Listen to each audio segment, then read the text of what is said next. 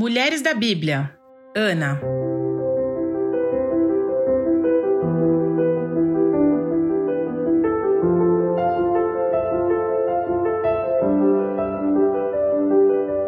Hoje iniciamos uma nova série de estudos feitos a quatro mãos, é, duas mulheres falando sobre algumas mulheres citadas na Bíblia que foram importantes dentro do seu contexto histórico ou familiar e que têm muito a nos ensinar. Não só para nós mulheres, mas para todos aqueles que desejam conhecer mais sobre Deus e o seu modo de agir. Nossa personagem de hoje é Ana, que vivenciou um problema que afeta cerca de 50 a 80 milhões de pessoas em todo o mundo, 8 milhões apenas aqui no Brasil, de acordo com dados da Organização Mundial da Saúde. A infertilidade. Ana não conseguia gerar filhos. Para deixar a sua angústia ainda maior, ela era a primeira esposa de um homem chamado Eucana, e a outra esposa, chamada Penina, tinha filhos, e constantemente provocava e humilhava Ana em relação a isso. A sua história está escrita no primeiro capítulo do livro de 1 Samuel. É importante lembrar que, para a sociedade hebraica na qual Ana estava inserida, lá naquela época, não poder gerar filhos era visto como sendo uma maldição, o que trazia ainda mais peso para o coração de Ana.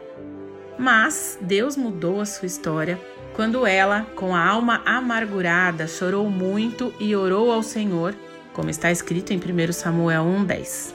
Ela fez um voto, dizendo o seguinte, que está escrito no versículo 11: Ó Senhor dos exércitos, se tu deres atenção à humilhação de tua serva, te lembrares de mim e não te esqueceres de tua serva, mas lhe deres um filho, então eu o dedicarei ao Senhor por todos os dias de sua vida, e o seu cabelo e a sua barba nunca serão cortados.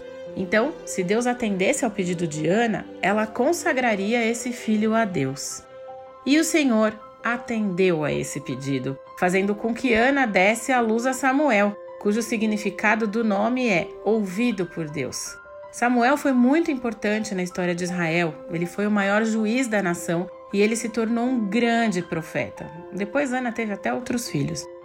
A, a Ana ela tinha uma fé incessante e sabia que Deus poderia atender o seu pedido. Em primeiro lugar, Ana nos ensina que podemos usar os poderes da fé e da oração quando foi ousada em fazer um voto com Deus, assumindo o compromisso de consagrar seu filho, ainda pequeno, entregando-o aos cuidados do profeta Eli para crescer no templo. Ao reconhecermos seu sofrimento pela infertilidade, vemos o quanto sua fé a tirou da depressão e da angústia. Quando nos sentimos assim, podemos seguir o exemplo de Ana, que apesar das circunstâncias, manteve-se firme com Deus. Além disso, no capítulo 2 de 1 Samuel, conhecemos seu cântico. Nos versos 1 e 2, Ana demonstra sua alegria por ter confiado no Senhor. O meu coração se regozija no Senhor. A minha força está exaltada no Senhor. A minha boca se ri dos meus inimigos, porquanto me alegro na tua salvação. Não há santo como o Senhor, porque não há outro além de ti, e rocha não há nenhuma como nosso Deus. Ela não cumpriu seu voto com Deus com pesar ou tristeza, pois sabia em seu coração que o melhor lugar para se estar era perto dele. Eu ouvi muitas vezes a história de Ana e sempre me perguntei: por que alguém pediria algo para devolver a Deus? Para mim não fazia sentido.